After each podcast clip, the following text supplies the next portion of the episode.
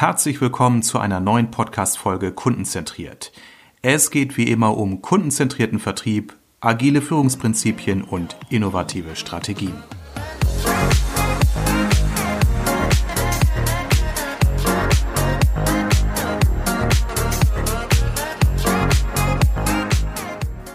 Heute geht es um das Thema Kompetenzmodelle im Vertrieb. Ein sehr, sehr wichtiges Thema, weil die meisten Vertriebsorganisationen hier in diesem Fall noch äh, wirklich Nachholbedarf haben. Und ich habe mir einen Experten hier an den Tisch geholt, den Kai Romes von Dimension 21. Hallo Kai. Hallo Armin. Ja, schön, dass du dir die Zeit nimmst. Kai, bevor wir in das Thema einsteigen, magst du so zwei Sätze zu dir sagen, dass die Zuhörer auch wissen, mit wem wir es so zu tun haben? Ja, klar, natürlich. Ich bin Kai Rumes, bin Geschäftsführer der Dimension 21. Wir sind Unternehmensberatung mit dem Schwerpunkt Personal- und Organisationsentwicklung mit Sitz in Bielefeld. Ähm, vom Background her habe ich eine sehr breite Karriere hinter mich ja, gelegt, genau. von klassisch HR raus, BWL studiert, Jura studiert, MBA gemacht äh, und Wirtschaftspsychologie also der Allrounder bei uns, ich werde immer für alles mit angeholt, unter anderem auch für das Thema Kompetenzmodelle und auch Vertrieb. Ja, genau, richtig. Und das ist ja auch so die Brücke zu, zwischen uns beiden. Wir haben uns ja vor ein, zwei Jahren mal getroffen äh, in Usseln, in dem kleinen äh, Dorfchen im Sauerland, wo wir gemeinsam ja unsere Ausbildung gemacht haben zum systemischen Organisationsberater. Und da haben wir abends, glaube ich, bei einer Flasche Weißwein äh, oder einer zweiten Flasche Weißwein, ich weiß es gar nicht mehr, wie viel es war. gesagt, wir müssen mal das zusammen machen. Ja. Wir sind jetzt auch in einigen Projekten gemeinsam unterwegs und du hast mir auch ein äh, Kompetenzmodell vorgestellt, mit dem ihr arbeitet, was ihr entwickelt habt. Darauf kommen wir auch gleich zu sprechen. Das war für mich jetzt mal der Anlass, äh, nochmal auf dich zuzugehen, nämlich äh, ich als jemand, der ja seit vielen Jahren in der Vertriebsberatung und im Coaching unterwegs bin, sage ja Menschenskinder, das, was im Vertrieb an Personalgewinnung und Personalentwicklung anbetrifft, äh, gemacht wird, ist teilweise noch recht hands-on. Ich sage nicht, dass das alles schlecht ist, aber so im Zusammenhang mit Kompetenzmodellen ähm, geht da schnell die Luft raus. Also ähm, ja. die meisten Unternehmen arbeiten ja im Vertrieb immer noch ohne Kompetenzmodelle. Ne? Ja, ich kann das ganz gut nachvollziehen. Ich erlebe im Vertrieb auch sehr häufig so ein bisschen intuitives Doing, das, ja. wie du schon sagst, sehr gut ist. Ähm, aber gerade die, die letzten Prozentpunkte an Performance lassen sich eben durch reine Intuition doch nicht erreichen. Ja, und äh, zumal ja auch immer wieder davon gesprochen wird, dass ebenso die Soft Skills im Vertrieb immer wichtiger werden, Beziehungsmanagement, Empathie, Social Selling, also es wird immer sehr viel auch so, so von psychosozialen Kompetenzen gesprochen. Dann aber, ich sag mal sozusagen, mit dem, mit der Peilgenauigkeit eines, einer alten Schrotflinte dann, ist ja mal Personalentwicklung zu betreiben, finde ich dann, ja, schade, weil es geht ja letztendlich um Menschen und Kompetenzen, die mir auch nicht nur an KPIs messen kann. Und vor allen Dingen mit Druck die KPIs nach oben zu treiben, ist ja eines, aber zu schauen, wo sind da im Hintergrund vielleicht noch die, die Entwicklungsfelder. Das erfordert offensichtlich mehr als nur so ein bisschen der Blick aufs grobe Ganze. Ja, ich denke auch, dass äh, der Kompetenzbegriff natürlich auch noch in vielen Unternehmen damit belegt ist, dass es heißt, er war mal auf einem Seminar und Kompetenz äh, ist ja deutlich mehr. Kompetenz ist ein Set an Verhaltensweisen, die zu Ergebnissen führen oder die über Verhalten zu Ergebnissen führen. Und da einfach auch systematisch drauf zu schauen, um auch mal die Kompetenz von der Fähigkeit, also vom echten Wissen und vom Verhalten zu trennen. Ich glaube, das sind so drei Parameter, die man noch ähm, zusammengreifen kann, um es nicht zu kompliziert zu machen, aber eine unheimliche Hebelwirkung auf die Performance hinzulegen. Ja, ja. Ihr habt ja in einem aktuellen, äh, in einem aktuellen Newsletter geschrieben von euren Insights zum Thema Recruiting. Habt ihr eine Präsentation äh, mitgeschickt und dort schreibt ihr, dass äh, über 50 Prozent der Unternehmen nach eurer Einschätzung äh, Eignungsdiagnostik noch gar nicht nutzen. Mhm. Was glaubst du? Gibt es da eine Scheu? Gibt es da eine Unkenntnis? Gibt es da vielleicht auch eine gewisse Ablehnung? Ist das den Unternehmen zu wissenschaftlich, zu wenig praxisrelevant? Äh, na, was sind so die Gründe, warum Unternehmen solche Möglichkeiten gar nicht nutzen? Mhm.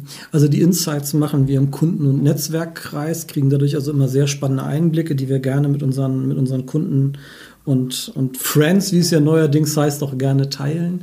Ich glaube, einerseits ähm, scheut man sich davor, weil man könnte ja ein anderes Bild bekommen, als man intuitiv aufnehmen mhm, würde. Das heißt, mhm. man muss sich nochmal mit seiner eigenen Beobachtungsgabe auseinandersetzen.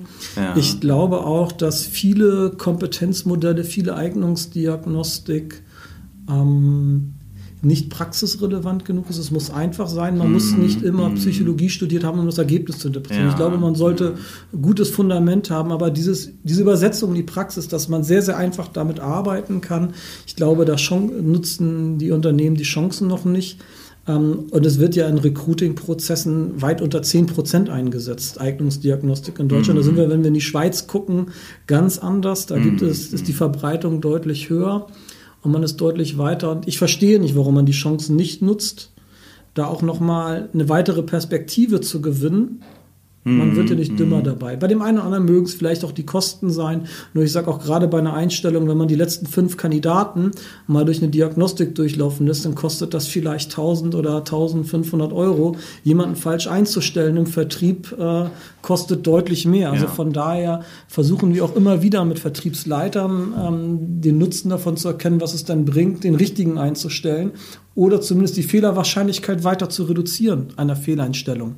Absolut. Also ich kenne ausreichend Unternehmen, die wirklich im großen Maß in den letzten Jahren Vertriebsmitarbeiter rekrutiert und eingestellt haben, auch in so Quereinstiegsmodellen, wo es dann auch noch letztendlich umfangreiche Ausbildungen über mehrere Wochen äh, mit verbunden waren, mit enorm hohen Kosten.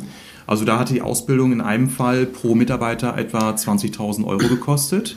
Äh, mit einer anschließenden Fluktuationsquote von äh, weit über 75 Prozent. Da kann man sich überlegen, wie teuer diese ganze Maßnahme war. Und dann kann man sich äh, überlegen, wenn man denn im Auswahlprozess noch ein bisschen Geld für eine weitere äh, systematische und praktische Perspektive einbettet, wenn ja die Fluktuationsquote nur 50 Prozent gesenkt ja, worden wäre, ja, was das ausmachen würde. Ähm, ich habe so beobachtet jetzt auch mal ganz kurz gelöst in den Kompetenzmodellen, was so grundsätzlich Personalentwicklung und Vertrieb anbetrifft. Es wird aus meiner Einschätzung da immer sehr punktuell gearbeitet, immer so sehr anlassbezogen, nach dem Motto, die Zahlen gehen in den Keller oder einige Mitarbeiter performen schlechter oder wir haben junge Vertriebler, die jetzt vielleicht aus dem Produktmanagement in den Vertrieb sollen, also dann entsprechend so eine Grundqualifikation bekommen sollen. Da wird anlassbezogen geschult, was ja nicht grundsätzlich verkehrt ist, aber eben sehr punktuell. Sobald diese Maßnahme durch ist, muss sich der Mitarbeiter entweder bewähren ja. oder nach einem halben Jahr sagt man, die Zahlen stimmen nicht, also letzte mhm. Chance oder gleich Fire. Ja. Würde da ein Kompetenzmodell helfen? Also meine, allein die Diagnostik ist ja. ja nicht ausreichend. Dann hast du einen Befund und den kannst du lochen und abheften. Ja. Das heißt, dann fängt die erst Personalentwicklung an. Äh, das sehe ich genauso. Ich glaube, eine der großen Herausforderungen ist, ähm, die Spannung dabei hochzuhalten fürs Lernen und fürs Entwickeln. Ich glaube, das ist einer der wichtigen Punkte, dass man ähm, das als laufenden Prozess versteht und nicht nur als Jahresgespräch, wir ja, machen mal die Planung gemeinsam und legen die Tantieme fürs nächste Jahr fest, sondern idealerweise losgelöst davon mindestens einen weiteren Pitstop im Jahr zu machen, um über das zu reden, was abseits der reinen KPIs ist, ob es das Verhalten ist, ob es wirklich Wissen ist, noch zu gucken, wo fehlt es und woran liegt es.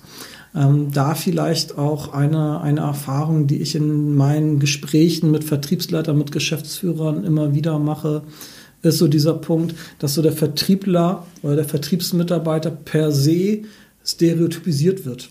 Also der muss so und mhm. so sein, anstatt mal hinzuschauen, in, welcher, in welchem Umweltkontext sind wir mhm. eigentlich unterwegs. Gerade im Vertrieb äh, gewinnen ja auch, und die Modelle finde ich ja durchaus auch gut, diese klassischen Disk-Analysen. Wir arbeiten da ja auch mit der AEC. Ähm, und unser Vertriebler muss rot-gelb sein, anstatt auf den Vertriebskontext zu gucken oder mal drauf zu schauen, in welcher Welt bin ich eigentlich unterwegs. Im Stammkundenbereich ist Beziehungen aufeinander eingehen etwas viel Wichtigeres als nur die, die Rampensau zu haben, ja, die draußen ja, rumläuft, ja. die ist im Verdrängungsmarkt, im Akquisemarkt mhm. ähm, sicherlich das Passen. Und das wird mir zu oft vernachlässigt, ja, dass auch ja. durchaus ein und dieselbe Funktion im Unternehmen durch einen regionalen Unterschied eine ganz andere Anforderung an das Profil bedeutet, wie ich an Themen rangehe.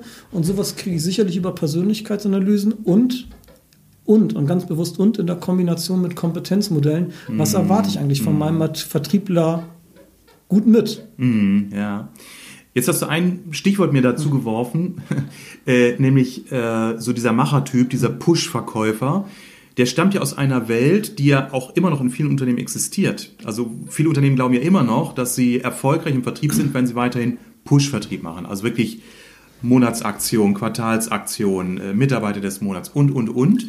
Äh, wenige Unternehmen fangen jetzt an, umzudenken. Ich spreche jetzt noch, noch mal nicht von agilen Organisationen, die agile Vertriebsstrukturen schaffen, wo sich innerhalb eines Vertriebsteams die Mitarbeiter nach ihrem Rot, Blau, Grün, Gelb Typolo äh, Typisierung dann auch in ihren Eigenschaften die richtigen Aufgaben suchen. Ne? So, davon spreche ich ja noch nicht, aber es gibt Organisationen, die jetzt umdenken. Wir haben gerade ein großes Projekt mit einem großen Dienstleister, der für alle Shop-Mitarbeiter bundesweit eine neue Vertriebsstrategie ausrollt, die da lautet, Kundenbegeisterung geht vor kurzfristigem Verkaufsabschluss.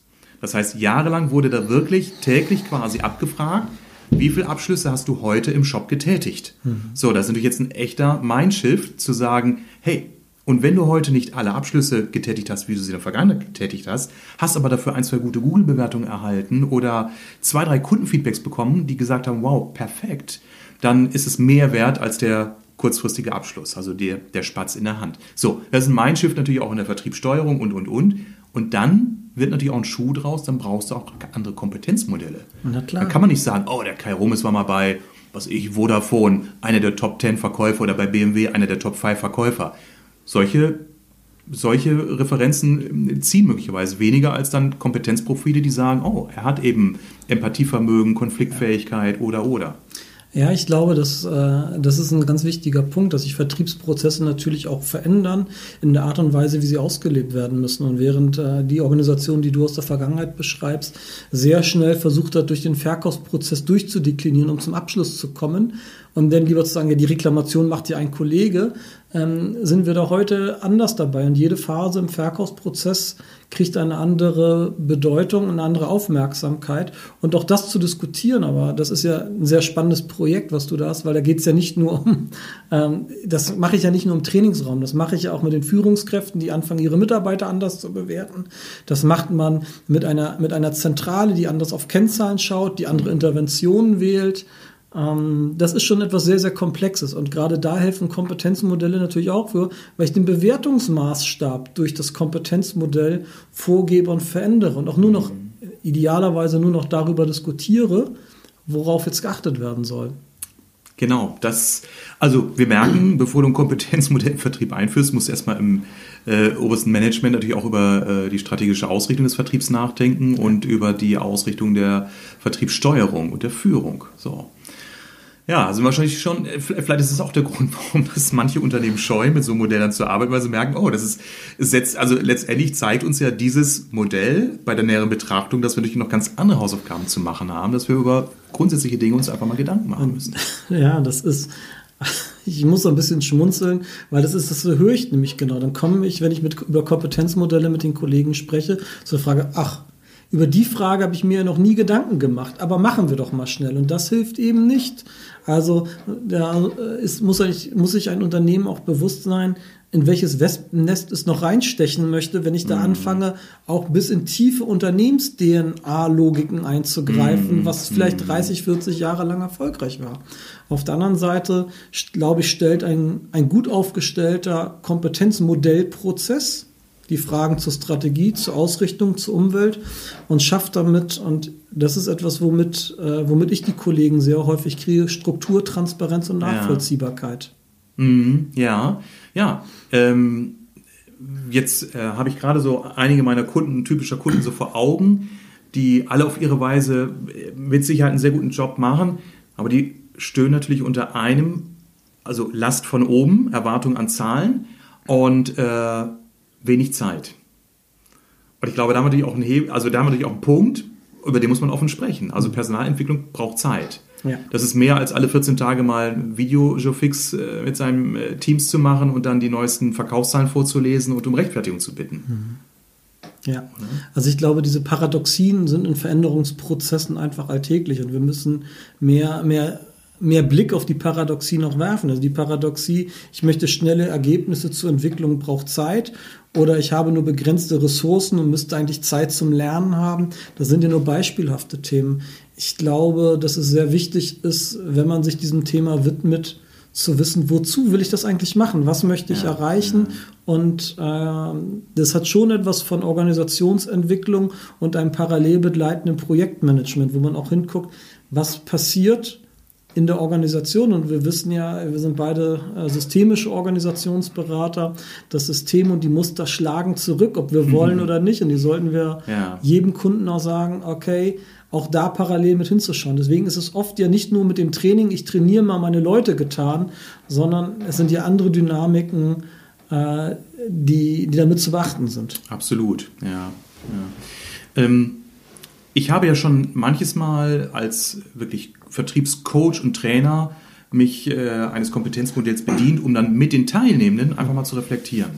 Also sozusagen bottom-up, so nach dem Motto, hier, schaut euch mal das an. Ich habe hier zum Beispiel ein Modell von Professor Pelz, ähm, das beinhaltet zwölf Vertriebskompetenzen, so einmal so Richtung Kundenorientierung, auf der anderen Seite so Richtung Vertriebsorientierung. Da geht es um Abschlussstärke, aber auch Empathievermögen und, und, und.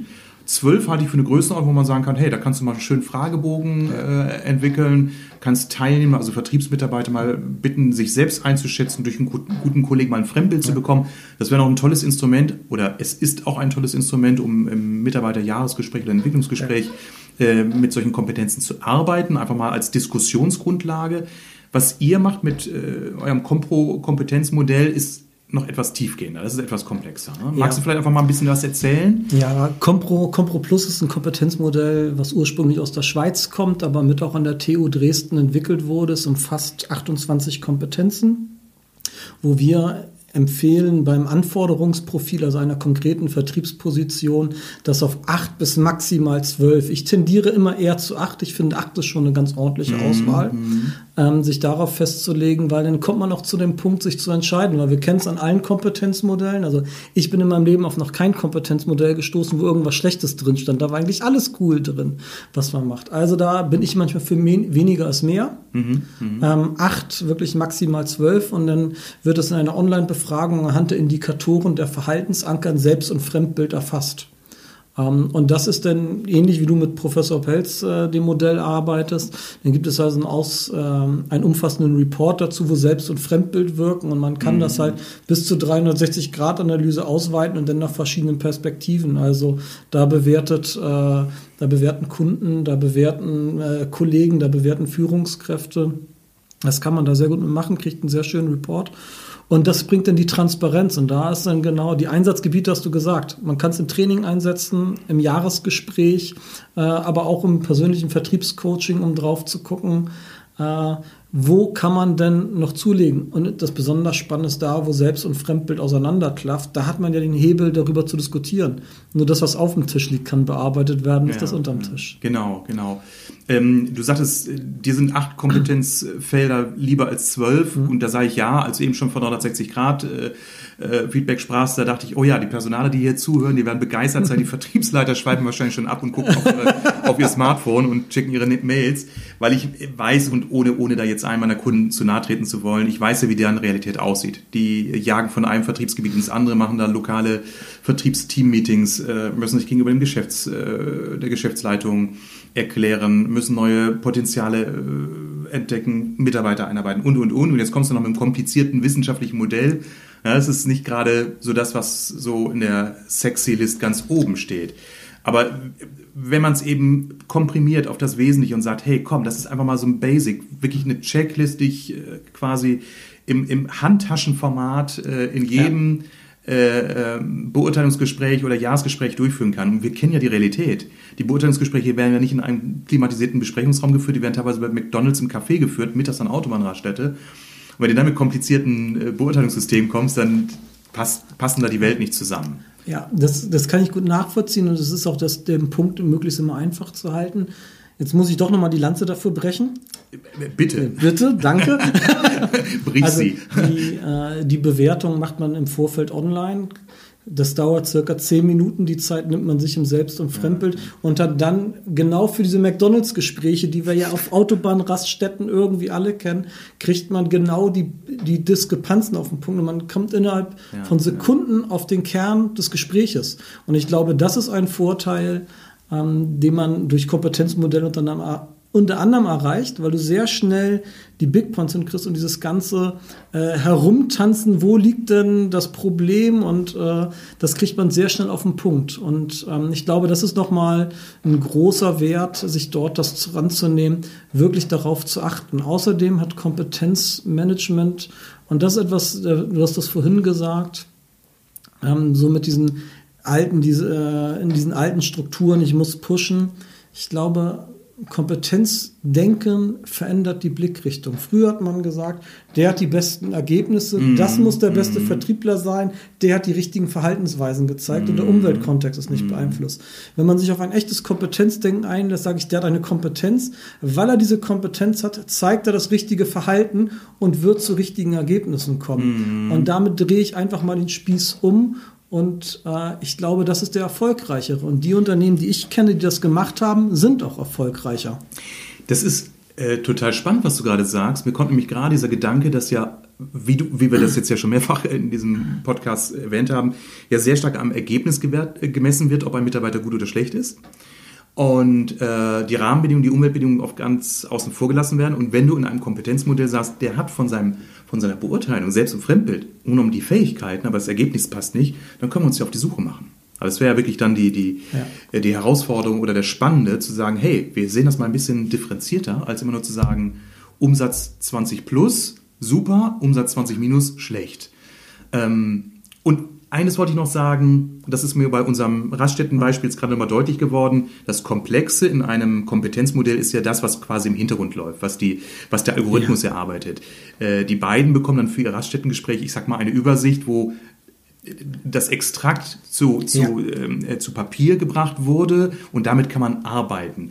Und den Aha-Effekt habe ich ja als Coach auch schon oft erlebt, wenn ich beispielsweise in Unternehmen äh, als Coach äh, eingesetzt werde bei, bei Führungskräfteentwicklungsprogrammen, wo eben die Führungskräfte im Vorfeld schon durch solch eine Diagnostik und vorbereitende andere Maßnahmen schon genommen ja. weitergebildet wurden und es dann heißt, wir haben ja ein Modell, das besagt ABC passt und bei D und E könnt ihr noch hinschauen, hätten Sie Zeit, Interesse, dann Coaching zu übernehmen. Dann hat man eine super Ausgangslage. Genau, und also ich glaube, das ist auch die, die Kunst oder die, die Herausforderung eines guten Kompetenzmodells, es so zu vereinfachen, dass man damit auf einer oder auf zwei Seiten arbeiten kann und direkt auf dem, auf dem Fokus drauf ist, was, worüber müssen wir sprechen. Ja, und ja. Äh, das, das größte und den größten Vorteil, den ich auch selbst aus meiner, aus meiner Managementrolle erlebt habe, ist das Umdenken vom Ergebnis zur Kompetenz, sondern von der Kompetenz zum Ergebnis.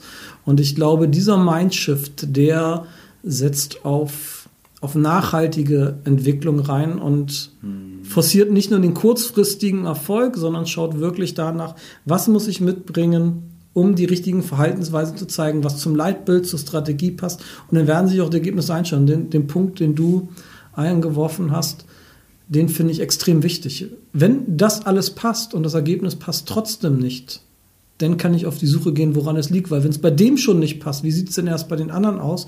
Und dadurch gibt das einfach ein, ein, ein, ein Sounding, ein Interface an den Vertriebsleiter, wo natürlich im Hintergrund eine gute Kompetenz, eine, eine, eine, eine Substanz vorhanden sein muss, dass man nicht nur mit, mit oberflächlichen Tools arbeitet. Aber wenn das gewährleistet ist, dann sehe ich darin riesige Chancen für die Vertriebsorganisation. Ja, ja.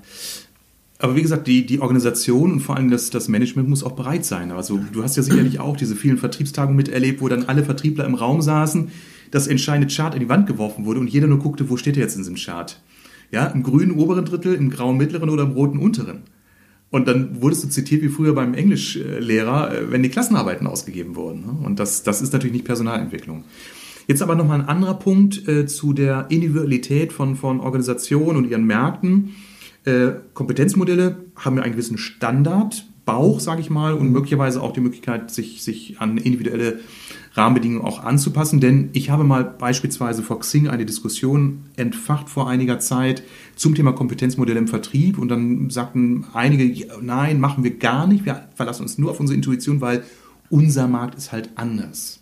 Das behaupten ja alle, ne? dass der eigene Markt anders Jeder Markt ist anders und alles kann man umsetzen, ähm, nur bei uns nicht. Äh, genau, und da frage ich mich, äh, wann wachen die Menschen auf und sagen, wir arbeiten ja nicht nur mit Märkten, wir arbeiten ja auch mit Menschen und die haben einfach gewisse Grundtypologien und Muster ja. und naja, lange Rede, kurzer Sinn. Meine Frage ist, Kai, äh, wenn du von acht bis zwölf Kompetenzfeldern sprichst, ist es sinnvoll, die standardmäßig bei Organisationen so anzuwenden oder sollte man bei Unternehmen auch Anpassungen durchführen? Also im Grundsatz ist in dem Kompetenzkatalog sind 28 Kompetenzen und wir wählen je nach Anforderungsprofil davon die 8 bis 12 aus. Also meine Erfahrung ist einerseits, dass man schon aus den 28, wenn man mit 8 bis 12 arbeitet, sehr, sehr differenziert Funktionen beschreiben kann. Aha, okay. ähm, nichtsdestotrotz äh, ist es immer sinnvoll, einmal drauf zu schauen, was fehlt euch, was ist für euch wichtig. Das hat auch mit der Semantik manchmal zu tun. Manchmal ja, ist es sinnvoll, ja. Semantik anzupassen. Ähm, meine Erfahrung ist, dass sich Unternehmen da aber noch weniger rantrauen, sich das auf ihre eigene Welt anzupassen, weil es bedeutet wieder nochmal eine Investition, da ist Zeit mit zu investieren, das kostet auch Geld. Ähm, ich glaube, dass Die Basis reicht aus. Mhm. Wer es aber aus voller Überzeugung macht, der sollte ruhig auch noch zu gucken, wo kann ich nachjustieren, wo kann ich noch Sachen rangeben, die für mich besonders wichtig sind und auch da möglichst partizipieren. Also zu gucken, dass man vielleicht die Vertriebsmannschaft an der Stelle schon fragt, was bedeutet das für euch, ein, zwei Workshops zu machen, weil das fördert die Akzeptanz des Kompetenzmodells mhm. in der mhm. Organisation natürlich ganz extrem, wenn also die Leute, die danach hinterher bewertet werden, mhm. sagen, mhm. ich habe an meinem eigenen Anforderungsprofil von morgen mitgearbeitet. Mhm. Und ich glaube, das ist noch nochmal etwas, was als totaler Erfolgsfaktor in die Einführung von Kompetenzmanagement im Vertrieb ähm, aufgezählt werden muss. Ja, ja. Ja, ich glaube, das habe ich jetzt auch nochmal rausgehört bei dir. Am Ende hast du ja kein Ergebnis wie eine statische Hochrechnung ja. für die Bundestagswahlen, sondern du hast, äh, äh, äh du hast Kompetenzfelder, die bewertet werden und dann ist es Anlass zur Diskussion. Äh, und jede Organisation, jedes Team, jeder Mitarbeiter kann ja für sich auch gewichten.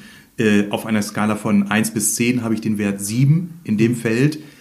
Dieses Feld hat in meinem Kontext eine Bedeutung von X und demzufolge anhand der Bedeutung kann ich auch ableiten, welche Maßnahmen oder in welcher Intensität ich Maßnahmen überhaupt durchführe, genau. durchführen und über, lasse. Und über Sollvorgaben kann die Organisation ja. auch sehr stark mitgeben, was ist ihnen wichtig. Gerade wenn der, wenn der Shift im Vertrieb relativ stark ist, ja. Ja. würde ich eher anregen, das Kompetenzmodell auf einer auf einem Grundbasis sehr stark zu customizen und Leute mit einzubeziehen, weil dann ist natürlich auch die Veränderung, wo komme ich her, größer als wo will ich hin. Wenn das irgendwie schon mehr oder weniger eingegroovt ist in den Unternehmen, kann man da auch mitarbeiten ähm, was da rauskommt. Aber ich glaube, dadurch, dass ich viele Organisationen in der Veränderung erlebe und auch äh, dieses Jahr 2020 hat ja die eine oder andere Vertriebsorganisation auch nochmal vor Herausforderungen gestellt. Ach ja, stimmt.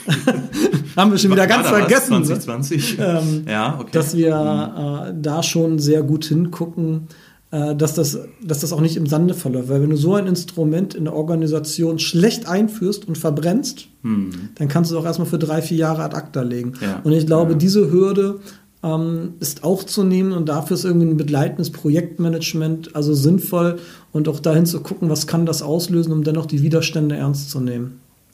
Also wenn das jetzt nicht quasi eine methodische, äh, äh ein methodisches äh, ein methodischer Arm ist so von Command and Control, dann äh, habe ich die Erfahrung gemacht, kommt es bei Mitarbeitenden super an. Also wenn ich in, in Workshops ein Modell ja. einsetze und sage, hey, lass uns doch mal draufschauen. Ich habe hier mal zwölf verschiedene Felder aufgeführt, also nicht ich, sondern ich habe sie einfach mal übernommen von, von einem Wissenschaftler und ähm, er behauptet oder sein Team behauptet, das sind so wichtige Kompetenzen. Was glaubt ihr denn?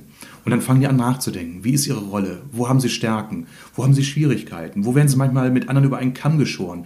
Wo empfinden sie vielleicht auch, ich sag mal, Druck von oben als gerecht oder ungerechtfertigt? Ja. Und das ist allein das Spannende. Ich meine, das, das ist uns Systemiker interessiert ja auch mal, was passiert da mit den Menschen, die miteinander interagieren. Ja. Ob dann am Ende der Wert bei 7,8 oder bei 8,3 Prozent liegt, ist Wumpe. Das genau. interessiert keinen. Das ist genau das, was du sagst mit den zwölf Kompetenzen. Ich finde das schon ganz spannend, wenn ich die 28 hinlege. Ich habe dann immer so Karten in den Workshops dabei und sage, wählt mal die aus, die acht, die für euch am wichtigsten sind. Und dann stellt ja, man ja. fest, dass dann zehn Teilnehmer nur eine Schnittmenge von drei oder vier Kompetenzen haben aus den 28. Und dann die Diskussion darum, wieso die und was da noch mit reinspielt, das ist so unheimlich wertvoll für die Teilnehmer und auch zum Transparenz schaffen unter den Kollegen untereinander. Das ja, finde ich schon ja. mal sehr, sehr spannend und das macht äh, solche Workshops unheimlich lebendig. Es gibt ja inzwischen auch Organisationen, es sind nicht viele, ich kenne nur zwei, drei, ähm, die wirklich auch ihre Vertriebsteam agilisieren. Das heißt, die schaffen Teams und sagen, innerhalb eines Teams bekommt ihr ein Ziel, vereinbaren wir ein Ziel und wie ihr euch untereinander organisiert. Hey, bitte macht. Ja, hier habt ihr den Rahmen und agiert. Und dann ist natürlich so ein Modell perfekt, wenn man weiß, oh, meine Fähigkeiten bei Person A in dem Bereich, bei Person B in dem Bereich, macht es Sinn, die Aufgabenverteilung so vorzunehmen. Also ich sehe dann eine tolle Vertriebszukunft, ja. zumal der Markt das ja auch fordert. Also dieses klassische Push-Vertrieb, alle 20 Mitarbeiter äh, fahren im gleichen Wagen mit der gleichen Methodik raus in den Markt. Das ist ja auch ein bisschen 90er. Und ich habe mir immer die Frage gestellt, wieso auch in vielen Prämienmodellen Mitarbeiter 1 macht eine Million Euro EBIT und der andere macht minus 500.000. Und im Jahr 2 macht der eine 1,1 Millionen und der andere macht nur noch minus 300.000. Warum der mit minus 300.000, der eine Veränderung von 200.000 Euro hinbekommen hat?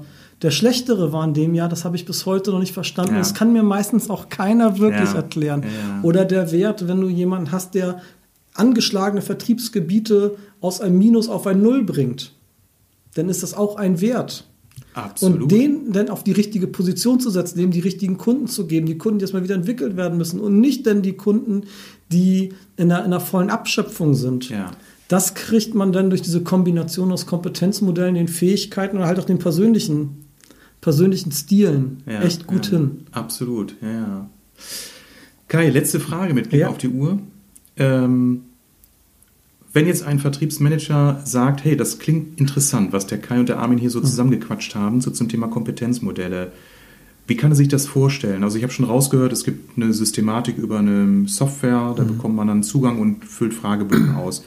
Du hast was gesagt vom Projektmanagement, du hast was erzählt von Workshops. Wie kann ich mir das vorstellen? Angenommen, ich bin Vertriebsmanager, habe 20 Mitarbeiter, die im B2B-Vertrieb draußen unterwegs sind? Also als allererstes äh, schlage ich vor, bevor er losgeht, er führt ein Kompetenzmanagement ein, dass er sich mal einen halben Tag oder einen Tag mit uns beiden einschließt und wir erstmal Möglichkeiten, Chancen und überhaupt seine Ziele definieren. Was möchte er damit erreichen?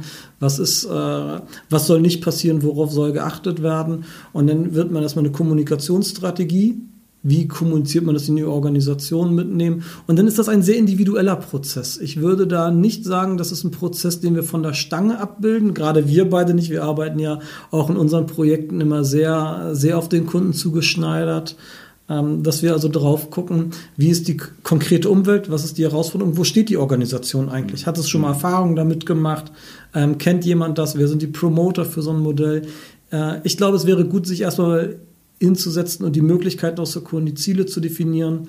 Und dann wird ein Projektplan aufgelegt. Und äh, ich äh, bin kein Freund davon, das per se erstmal über die übers Knie zu brechen. Jetzt ist es in drei Wochen oder in drei Monaten fertig, sondern das ist ein Entwicklungsprozess, der lange dauert. Da ist auch die Führungskraft, der verantwortliche Manager, ähm, darauf zu sparren, dass er Geduld hat und dass er nicht äh, nach drei Wochen die Ergebnisse hat. Und wie jeder Entwicklungsprozess gibt es Höhen und Tiefen. Und diesen auszubalancieren, ich glaube, das ist die, das begleitende Thema.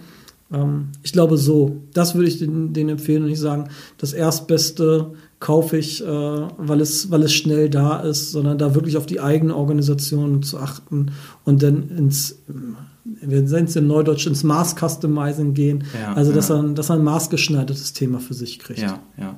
Klingt sehr vernünftig, Kai, das spricht mir auch voll aus dem Herzen. Wir sind ja beide so aus der gleichen Schule, was so unsere systemtheoretischen Sichten auf Organisationen anbetrifft. Von daher klasse. Ich glaube, dass wir den Zuhörern hier ein gutes Bild davon geben konnten, was äh, Kompetenzmodelle speziell auch mit Schwerpunkt Vertrieb für unterstützende Instrumente sein können, wie sie eingesetzt werden, dass es keine Schnellschüsse gibt, aber das ist bei Organisationen so. Es sind letztendlich immer Systeme mit Menschen und Menschen verändern sich nicht von heute auf ja. morgen, so wie sich keiner das Rauchen abgewöhnt von einem Tag auf den anderen. Von daher erstmal vielen Dank, Kai, an dieser Stelle. Natürlich werden wir den Shownotes verlinken auf die Dimension 21, dass diejenigen, die Interesse haben, sich mit dem Modell von euch mehr auseinanderzusetzen, auch mit dir gerne Kontakt aufnehmen können. Danke dafür und äh, die nächste Flasche Wein geht auf mich. Super, vielen Dank. Armin.